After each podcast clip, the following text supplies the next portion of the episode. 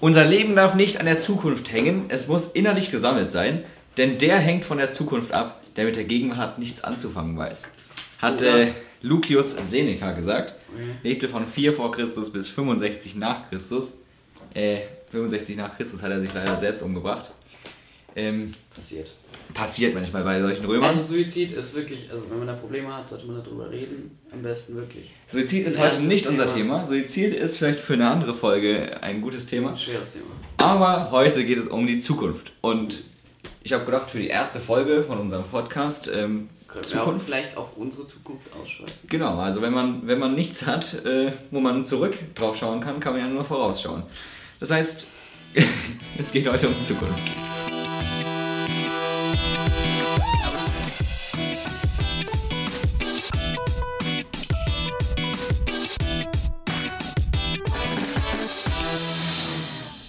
Ob dieser Podcast Zukunft hat, wird sich, noch, wird sich wird sich in den folgenden paar Wochen und Monaten herausstellen.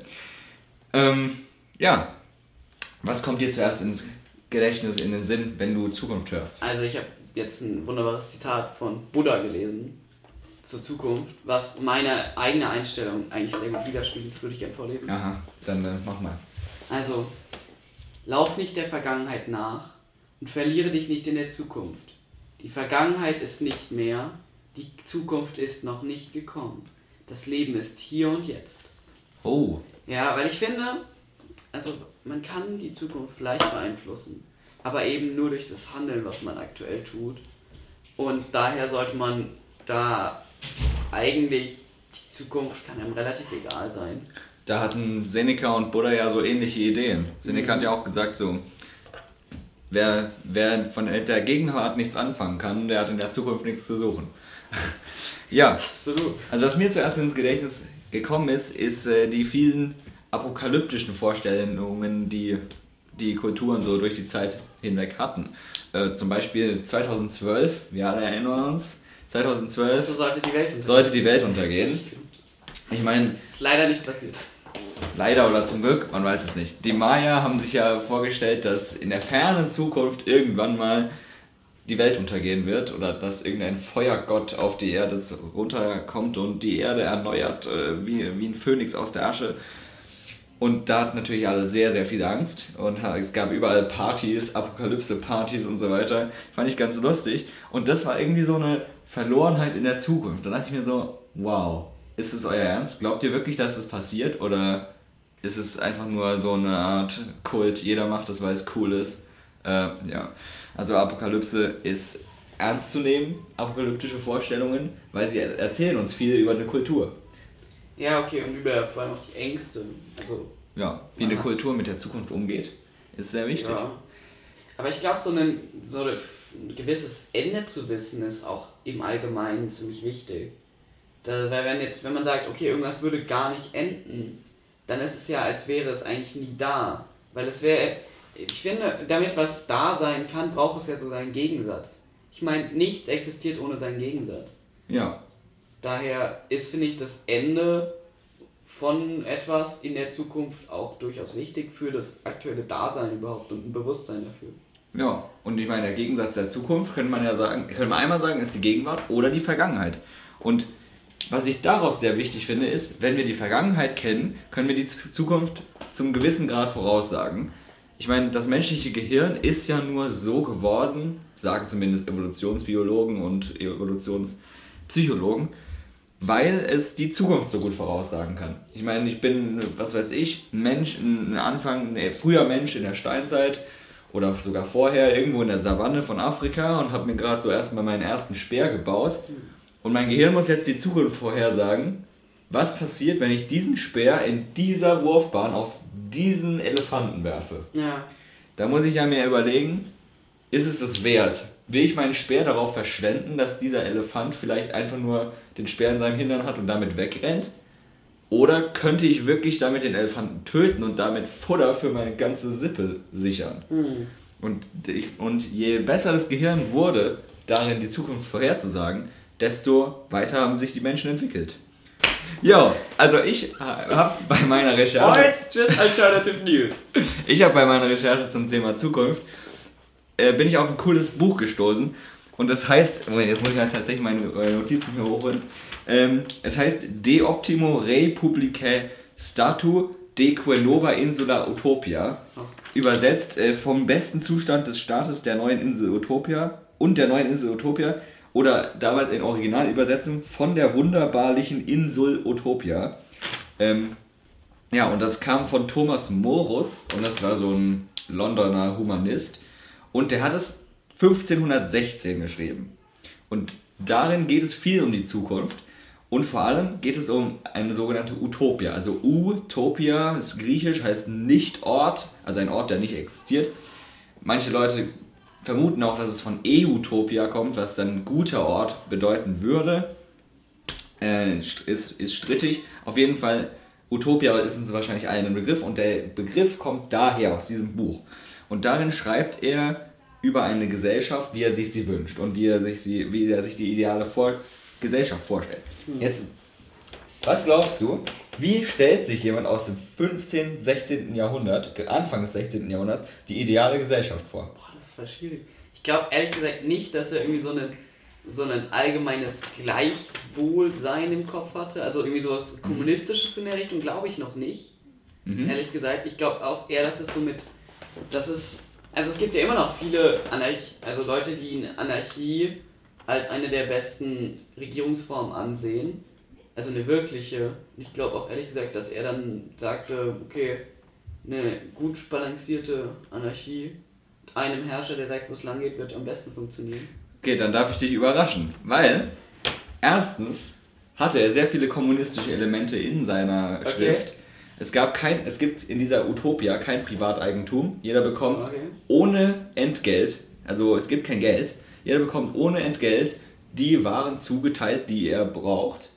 Ja. Mhm. Äh, man arbeitet sechs Stunden am Tag. Äh, die Gesellschaft ist patriarchisch organisiert, das heißt, die ähm, Männer haben das Sagen über die Frauen und die Älteren haben das Sagen Über über die- Jüngeren. Die, der Staat ist als Republik organisiert, das heißt, jede Stadt wird von einem Senat regiert und die Senate treffen sich zusammen in einer Sitzung, um den Staat zu ähm, regieren.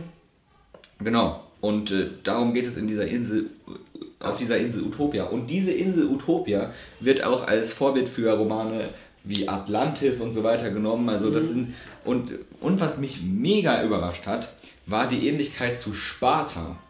Weil Frauen und Männer beide im Wehrdienst sind. Ach so. Das heißt, und, und das ist ja ein altes Konzept, dass Frauen auch im Wehrdienst sind. Das Ja. war ja auch in Sparta so. Es gibt ja auch, also habe ich jetzt leider keine Zahlen, aber es gibt statistisch gesehen, es ist für die Moral der Kompanie auch gut, wenn das nicht keine reine Männergruppen sind. Wirklich. Ja. Also das hebt die Moral allgemein. Was ich jetzt, was ich jetzt nur interessant fände, ist die Frage, wer oder was, wie wird festgelegt, was gebraucht wird. Also wer braucht was. Naja, ich denke mal, da gibt es wahrscheinlich so einen Katalog, der von dem Senat erstellt wird. Ja. Was weiß ich, ein Mann, ein ausgewachsener Mann isst so viel, eine ausgewachsene Frau fordert so viel, ein Mann und eine Frau zusammen brauchen so ein großes Haus. Geht es dann wirklich nur um so Sachen wie also Essen und so? Weil wenn man sich an die Bedürfnispyramide zum Beispiel erinnert, Hm. sobald man halt die unteren Bedürfnisse gedeckt haben, entstehen einfach neue. Naja, es geht ja hier um Waren und ich glaube, die untersten Bedürfnisse werden durch Waren gedeckt Ja. und dann die oberen durch sozialen Status ähm, und Und dann zuletzt halt auch künstlerische Auslegung. Zuletzt Selbstverwirklichung. Ja. Und dieses Bedürfnis ist in Utopia sehr gut gedeckt, in, zumindest in 1516 Utopia, äh, wo wissenschaftliche Vorlesungen zum Beispiel öffentlich sind und die die Lieblingsbeschäftigung der Utopia sind. Also alles sehr, sehr interessant, Okay. wie sich jemand aus 1516 das vorstellt. 1516 übrigens, wissen wir alle, Anfang der Renaissance, 1500, Renaissance, Individualismus. Und da geht es gleich zum nächsten Punkt. Die Maya hätten sich bestimmt nicht vorgestellt, dass ein Gott auf die Erde kommt, die Erde erneuert und alles zerstört, wenn sie eine individualistische Gesellschaft gewesen wären. Also die Mayas hätten es nicht, hätten keinen Feuergott oder sowas. Oder hätten nicht gesagt, dass sie alle, dass die ganze Welt endet, wenn sie, wenn sie eine individualistische Gesellschaft gewesen wären. Weil ich meine, die Mayas und die Mayas sagen wir, das heißt ja eigentlich die Maya. Und diese ganzen anderen Hochkulturen früher waren ja eher so kollektivistische Gesellschaften, ja. wo sie gesagt haben, wir alle arbeiten auf ein Ziel hin oder was weiß ich. Aber ich glaube, sowas bringt halt auch eine Gesellschaft enorm weiter, vor allem wenn man noch nicht so einen stark ausgeprägten Kapitalismus und so hat, weil entweder du brauchst dieses Kollektiv, dass du wie so ein Ameisenhaufen fungierst und dein Ziel ist einfach nur dich zu vergrößern, zu verbessern im Allgemeinen, oder du brauchst halt der das Ego und der individuelle Wohlstand muss so eingeflochten werden, dass je mehr man auf den hinstrebt, die Gesellschaft davon immer weiter profitiert. In welcher Hinsicht auch immer, dass man das sieht, also ob das jetzt in reinem, keine Ahnung, reinem BIP oder oder in sozialer Gerechtigkeit ausartet oder derartigen, das ist dann wieder eine andere Frage. Ja. ich glaube, das sind so die beiden Möglichkeiten, eine Gesellschaft wirklich schnell und stark voranzubringen. Ja, und worauf ich so hinaus wollte, war, dass wir eigentlich heute, glaube ich, nicht mehr wirklich ein Ziel vor Augen haben. Also als zumindest unsere Gesellschaft, ich meine, es geht immer darum, mehr und mehr sich zu vergrößern und, und jeder Mensch ist aufs große Glück aus, was auch immer das ist, Geld, was weiß ich, ein Familienhaus, ein Bau im Garten, keine Ahnung. Äh, und am Ende wissen wir aber nicht, wo wir alle zusammen hinwollen. Also was ist denn unser aller Ziel? Mhm. Und das, diese, diese Gegenwarts, dieser Gegenwartsfokus, das ist das, was mich ein bisschen stört, weil ich finde, die Zukunft ist mega wichtig. Die Zukunft ist, ist das, wo unsere Kinder und unsere Kindeskinder leben werden. Und wenn wir uns nur auf die Gegenwart fokussieren, die Zukunft aus den Augen lassen, dann zerstören wir die Zukunft in einer gewissen Weise. Also, ja, es kann passieren. Das ist ja dann einfach egal. Ja. Sozusagen. In unserem Fall würde es wahrscheinlich passieren durch Klimawandel und derartigen. Genau. Aber ich hatte, ich weiß nicht, ob jeder das auch so sieht, ob jedem die Zukunft wirklich wichtig ist. Ich hatte am letzten Freitag hatte ich ein Gespräch mit jemandem, der meinte einfach so, ja, Zukunft, da bin ich ja dann irgendwann nicht mehr. Ist mir dann auch egal. Ja, nach mir die Sintflut. Genau, nach mir die Sintflut. Ja. Das ist, ich weiß nicht, ob das so die beste Ansicht, für die für alle anderen ist es garantiert nicht die beste Ansicht. es für einen dadurch einfacher wird oder so, vielleicht. Ich, ich finde, gute Zukunftsziele oder diese Kollektivvorstellungen von einem Ziel kann man gut in, in den frühen Ansätzen der Bibel rauslesen. Weil, also ich selbst bin nicht so mega gläubig. Ich verstehe die Bibel, würde ich mal zumindest von mir sagen, dass ich, die, dass ich ein relativ gutes Verständnis von der Bibel habe. Okay. Äh, und ich, vor allem der Teil, den Juden und Christen gemeinsam haben, der ist sehr interessant, weil da geht es ja um so eine Art Urgesellschaft ja. und auch so eine Art Utopia, weil es halt um eine Gesellschaft geht, die komplett von Gott gelenkt ist und komplett Gottes Regeln folgt und bla bla. Alles nach, der, nach Noahs Sinnflut natürlich, wo alle Menschen böse waren. Alle bösen Menschen werden vernichtet. Noah überlebt, die, die guten Menschen, alles wird aussortiert. Ist natürlich auch ein sehr interessantes Prinzip. Mhm. Und dann hat man halt diese Gesellschaft, die erstmal in Ägypten ist, aus der Unterdrückung flieht und dann 40 Jahre in der Wüste zubringt. Und das ist eine interessante Zeit, weil da geht es darum, wie bereiten wir uns auf Gottes Ankunft vor. Und das ist richtig verrückt. Die bereiten sich darauf vor, dass irgendjemand von oben kommt und sagt, du bist schlecht, du bist gut. Die ja. bereiten sich darauf vor. Aber ich glaube auch nicht, also allgemein kann man ja, um auf den Punkt vorhin zurückzukommen, du kannst ja nicht einfach alle schlechten Menschen auslöschen ja. und dann ist kein schlechter Mensch mehr da. Weil ich meine, gut und schlecht sind einfach beides relative Wörter. Ja. Und daher, ja. Aber auf der, der anderen Seite, was ich auch finde, was ein interessanter Punkt rauskommt, ist immer dieses, eigentlich der Großteil der Gesellschaft braucht irgendwie so eine, eine Führung oder derartiges. Ja. Also der, der Mensch kommt gar nicht, also vor allem allgemein kommt der gar nicht damit klar, da, wenn man nicht, wenn keiner da ist, der einem sagt, was zu tun ist. Dieses Leben in ständiger Vorbereitung finde ich halt so interessant. Also diese, diese frühen Christen, ja nicht Christen, die frühen Juden und, und dann später Christen leben ja in ständiger Vorbereitung auf Gott. darauf, dass Gott kommt und sie richtet. Hm. Und diese Vorbereitung auf was, was man hat keine Ahnung, wann das kommt, aber man bereitet sich ständig darauf vor. Man ist die ganze Zeit so, oh, ich muss bereit sein dafür. Und wie, das, das ist schon was Interessantes, was, was den Menschen in so einen Status der, vor, der, der vielleicht auch Angst, aber vor allem Hoffnung und Antizipation bringt. So, ich bin jetzt hier, aber ich weiß, irgendwann, da kommt einer und der liest mir alles vor, was ich falsch und richtig gemacht habe und dann tut er mich entweder ins brennende Loch oder für ewig in Himmel aus Zuckerwatte. Ja, aber hat sich das wirklich geändert? Also, weil vielleicht, ich meine, unser Leben, ständige Vorbereitung, lebenslanges Lernen, nur dass du irgendwann dann in dem einen Vorstellungsgespräch vielleicht irgendwann mal sagen kannst, ja, ich habe da nochmal mein soziales Praktikum gemacht und da habe ich nochmal, keine Ahnung, BWL studiert nebenbei. Ja, das, ich weiß nicht, das ist halt, das ist eine gute, gute guter Vergleich zwischen dem jüngsten Gericht und dem Bewerbungsgespräch. Ja, aber es stimmt. Es, es ist also, auf jeden Fall ein gültiger Vergleich. Ich meine, du, du kommst dann dahin mit all deinen Papieren und alles. Da dein Leben lang gesammelt hast. Und dann sagen die, meh. Ah. Ja, aber der hat halt einen besseren Abischnitt. Äh, der hat halt schon ein bisschen. Der kann zwei Sprachen. Ja. Sorry. Latein fließend. Latein fließend. Latein konversationell. Ja, natürlich. Nee. ja, die Sache ist, wie schon ein alter chinesischer Meister namens Kong Chiu oder Kong, Kong Che oder wie auch immer man den ausspricht, Entschuldigung an alle Chinesen gerade, gesagt hat, wir nennen ihn Konfuzius. Das ist ein besserer Name für uns, weil wir können ihn besser aussprechen. Ähm, hat gesagt, wer nicht an die Zukunft denkt, wird bald große Sorgen haben. Und das ist meiner Meinung nach ein absolut gültiger Satz. Ja, Okay, aber ich glaube, bei, dem, bei diesem, auch diesem Punkt an die Zukunft und Gegenwart denken, es geht weder das eine noch das andere Extrem. Ja. Also es ist mal wieder so ein, man muss es, man muss ein goldenes Mittelmaß finden. Natürlich. Weil sowohl wenn du nur an deine Zukunft denkst, kommst du irgendwie ja dazu, irgendwas zu nutzen oder so. Auf der anderen Seite, wenn du nie an deine Zukunft denkst, wird deine Zukunft ziemlich kurz sein. Wir haben uns jetzt sehr viel mit der Zukunft in der Vergangenheit beschäftigt, was irgendwie ja. lustig ist. Ja. Wir haben uns angeguckt, wie Leute sich in der Vergangenheit die Zukunft vorgestellt haben. Und das ist. Wunderbares. Entschuldigung, dass ich unterbreche. Ja, nein. Ähm, auch, ich finde immer noch ein schönes Beispiel ist, auch wenn man sich Filme anschaut. Ich finde, das ist immer noch mal das schönste Bild. Zurück in die Zukunft. Zurück in die Zukunft. Genialer das beste Film. Beispiel. Es war ja letztes Jahr.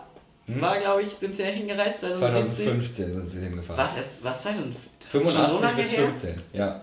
Okay. Und dann, oh, wir haben keine Hoverboards. Ja. Mann, was soll die Scheiße? Keine Hoverboards. Mann! Das haben wir schon erreicht in den Jahren. Keine Hoverboards! Okay, sorry.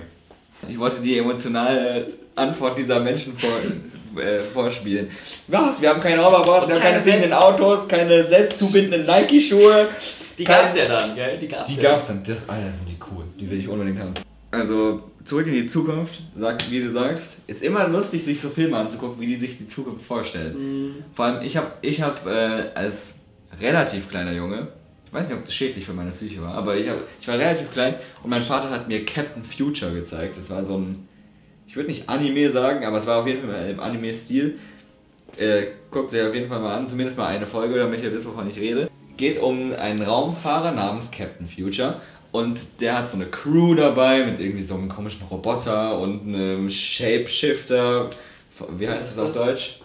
Äh, Formen. Dann Formen. Ah, äh, warte, ein Gestaltenwandler. Gestaltenwandler und so ein fliegendes Gehirn in so einem, in so einem fliegenden Teil okay. von so einem alten Professor, was irgendwie so ausgeschnitten wurde und dann in so einen Roboter, damit er weiterlebt und bla bla. Komplett abgedreht und die fliegen mit so einem Raumschiff halt durchs Sonnensystem. Und es spielt im Jahr 2020. Also wir haben noch zwei Jahre Zeit, mhm. Ähm, dieses, das Ganze möglich zu machen. Und der, die Welt hat eine Weltregierung und äh, die fliegen dann nach Pluto, ich glaube in der ersten Folge. Und da geht es dann darum, dass irgendein Wissenschaftler auf Pluto gefangen gehalten wird, bla bla. Auf jeden Fall, die Quintessenz von diesem Ding ist, 2020 werden wir alle durchs Sonnensystem fliegen in krassen Schiffen. Ich glaube, das Schiff heißt sogar die, die Axon oder so. Muss ich mir noch mal, muss ich noch nachgucken. Also ich habe jetzt nochmal nachgeguckt. Äh, Captain Future war eine Serie, die 1940 bis 1944 gemacht wurde. Also es war eine Pulp-Serie und dann wurde sie in Europa durch die Anime-Serie bekannt, die 1980 ausgestrahlt wurde oder Anfang der 1980er Jahre. Und genau, da geht es darum, dass die Menschen halt in der Zukunft, es ist so eine Art Alternativuniversum und dass die Menschen halt in der Zukunft, also 2020, durchs Sonnensystem fliegen. Genau. Äh, ja. Es ist re relativ abgefuckte Serie, also es ist, keine Ahnung, es geht um Magie und allen möglichen Schrott. Aber ich fand eben die Zukunftsvorstellung darin sehr lustig, was die Leute sich vorgestellt haben, was 2020 möglich ist. Und das ist ja die Vorstellung von 1940, also 80 Jahre in die Zukunft. Hm. Ja, stell dir mal vor, was, was stellst du dir für 2100 vor, was da möglich oh mein ist? Gott, das ist eine sehr interessante Das Frage. halt Dazu schon- wollte ich eigentlich jetzt kommen, als, ich, als du mich so unhöflich unterbrochen hast, ja. Nein. Was stellen wir uns vor? Also ich habe mal ein cooles Videospiel gespielt, das heißt Anno 2070. Übrigens die Mhm. Anno-Serie, mega geile Videospielserie. Wer sie noch nicht gespielt hat, Eins sollte man mal ausprobieren. dringend mal spielen, weil Anno ist cool. Also es war schon war mein erstes Videospiel für Anno 1503. Sehr nice. Also es ist wirklich mega Ich lustig. sogar noch irgendwo hier rumfliegen. Anno, CD 20, noch. Anno 2070 hieß, das, hieß die, der Titel. Und da geht es darum, dass halt der Klimawandel die Erde in die, den Meeresspiegel ansteigen ließ und die Menschen leben jetzt halt nur noch auf so kleinen Inseln. Und da haben die solche Archen, also so, das heißt Arche, das ist so ein fettes Schiff, was irgendwie aus dem Ozean auftaucht und so kleine andere Schiffe aus seinem Bauch ausspuckt. Und dann kann man die, die Inseln besiedeln und es gibt dann halt so diese Ecos und die Tycoons. Das sind halt so zwei Faktionen, die gegeneinander, die miteinander rivalisieren. Die Ecos, wie man schon aus dem Namen hören kann, besiedeln die Insel komplett umweltfreundlich und nutzen Windenergie und bla bla, aber haben halt nicht so einen hohen technologischen Standard, weil sie können halt nicht so viel Strom produzieren, nicht so viele Computerchips, weil das ist ja alles sehr umweltschädlich. Die Tycoons hingegen zerstören ihre Inseln einfach komplett, aber haben halt die krasseste Technologie.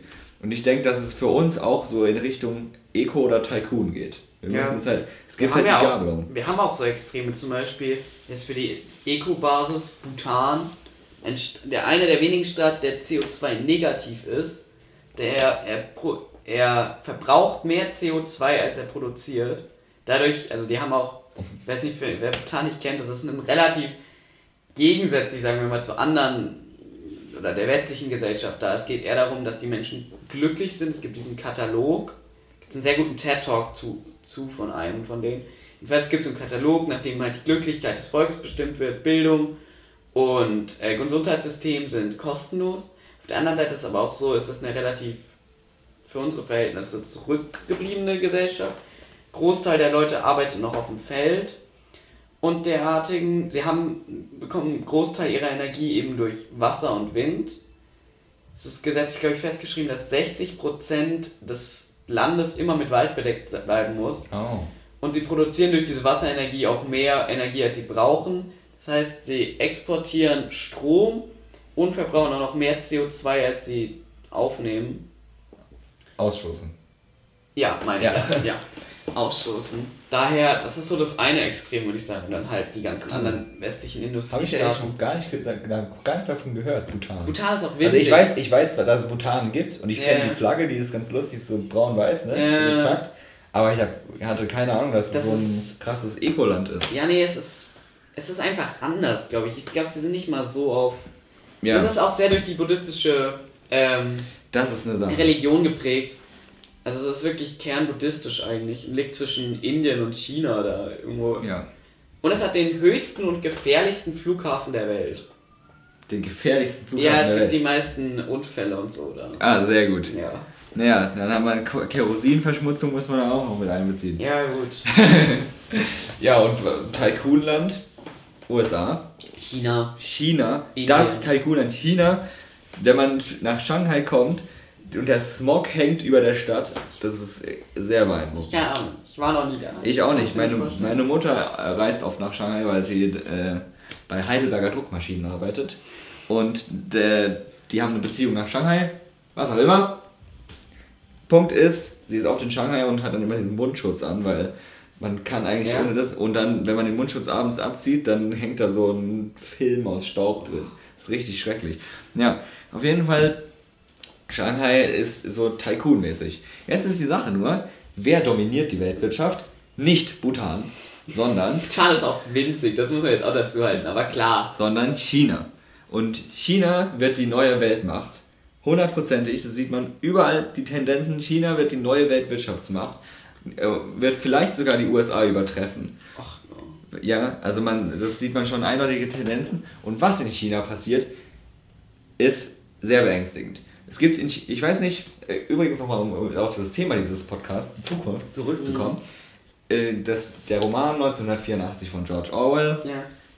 sorry, aber da muss, da kann man nicht außen rum steuern, wenn man äh, über Zukunft redet. 1948 geschrieben, Zukunftsvorstellung, 36 Jahre in die Zukunft. Ja. Ist äh, Ja. sozialistisch, äh, kom sozialistisch, kommunistische Diktatur.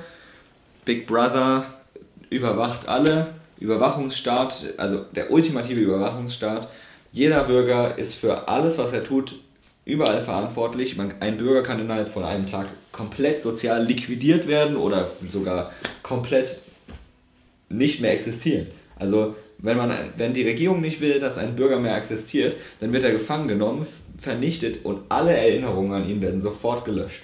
Und das ist richtig krank. Und das können Chinesen auch. Und vor allem, was die Chinesen auch haben, ist ein sogenanntes Sozialpunktesystem, Oh ja. wo jeder Bürger für eine Tat, die er tut, entweder Punkte oder Punktabzug bekommt und mit Leveln, also fast wie in einem Videospiel, so tolle Sachen wie Auslandsreisen oder bestimmte Jobs freischalten kann, was ähm, sehr beängstigend ist. Die Frage ist, wird es für uns in Zukunft auch so werden? Ich weiß es nicht. Das Problem ist halt, ist ja schon länger da. Nach dem Zerfall der UdSSR hatten wir, haben wir jetzt eigentlich schon ein gewisses Machtvakuum in der Welt. Nach diesem bipolaren, nach der bipolaren Weltordnung ist es aktuell wirklich die Frage, wird sich eine neue Supermacht auf, aufspielen? Bekommen wir eine ganz eine Weltregierung oder Anarchie der Staatengewalten oder derartiges? Ich glaube, das Einzige, was da wirklich hilft, was jetzt halt eigentlich auch gegen, gegen irgendwelche Öko-Dinger sind, wirk sind wirklich starke wirtschaftliche Vernetzungen mit anderen Staaten. Das ist wirklich, glaube ich, das, was uns vor auch Kriegen und so am besten heutzutage beschützen kann. Hm. Weil wenn ich dem anderen scha genauso viel schaden kann wie er mir, passiert meistens am wenigsten. Also ich finde am Beispiel vom Kalten Krieg, Ja, das heißt, die, die Zukunft sieht für uns erstmal friedlich aus. Das ist die Sache. Also für, aus meiner Perspektive, ich bin eher erstmal optimistisch, dass wir keinen dritten Weltkrieg haben werden, obwohl da so ein lustiger Mann mit orangenen Haaren und einem riesengroßen Tisch auf seinem, äh, Knopf auf seinem Tisch in Amerika an der Macht ist. Äh, was mich nur äh, beängstigt oder verwirrt, ist, dass China diese, diese kommunistische Dystopie ist eigentlich und gleichzeitig eine Zukunftswerkstatt. Weil in China werden solche Smart Cities und dieser ganze, dieses ganze Zeug gebaut mit Subventionen von der Regierung.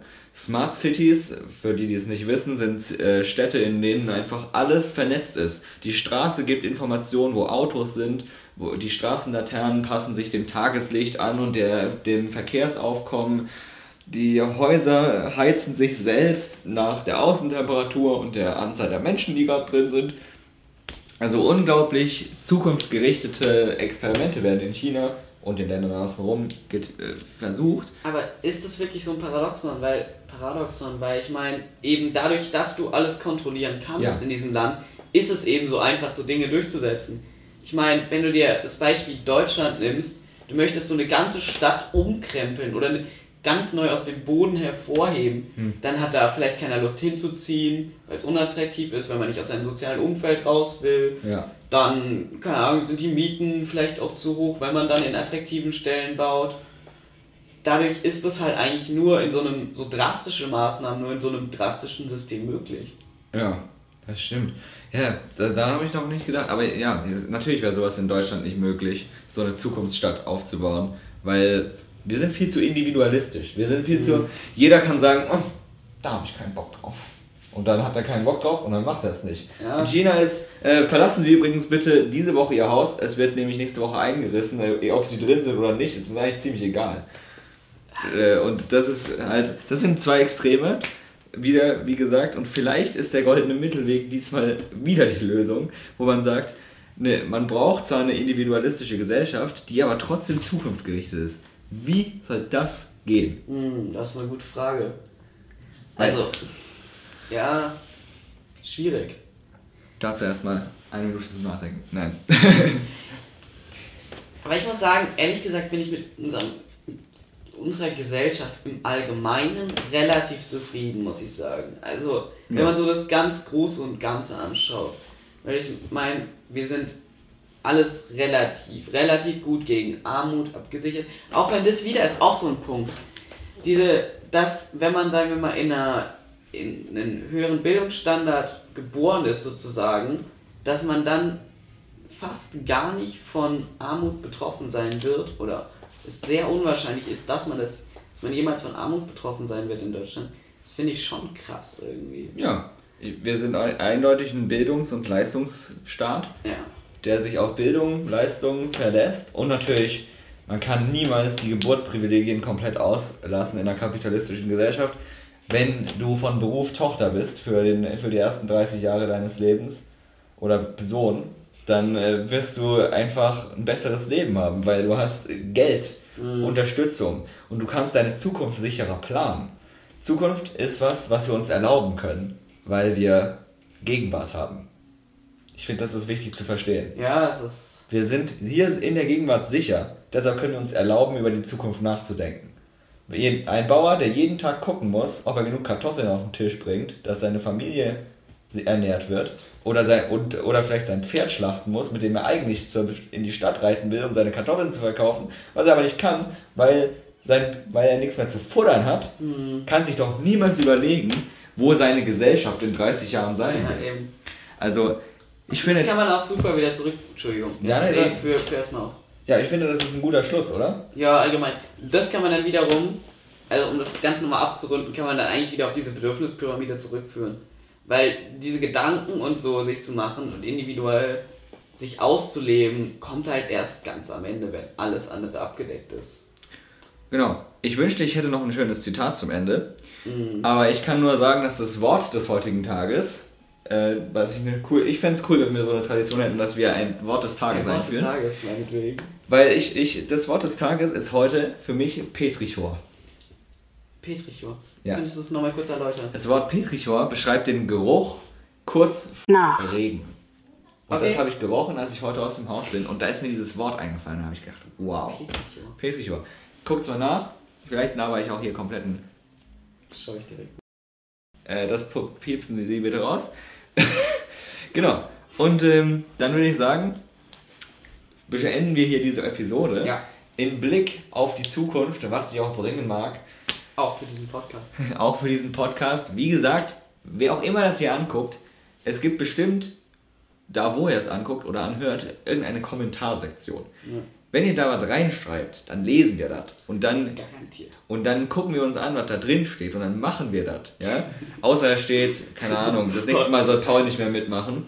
Äh, das wäre schon sehr beleidigend. Da Das würde mir sehr das Herz brechen. Dann mach ich's halt allein. Dann macht Ole das halt alleine. Ist mir auch Wenn ihr egal. das wollt. Ja, dann habe ich mehr frei. Ja. Gut. In diesem. Sinne, Ciao. Ade.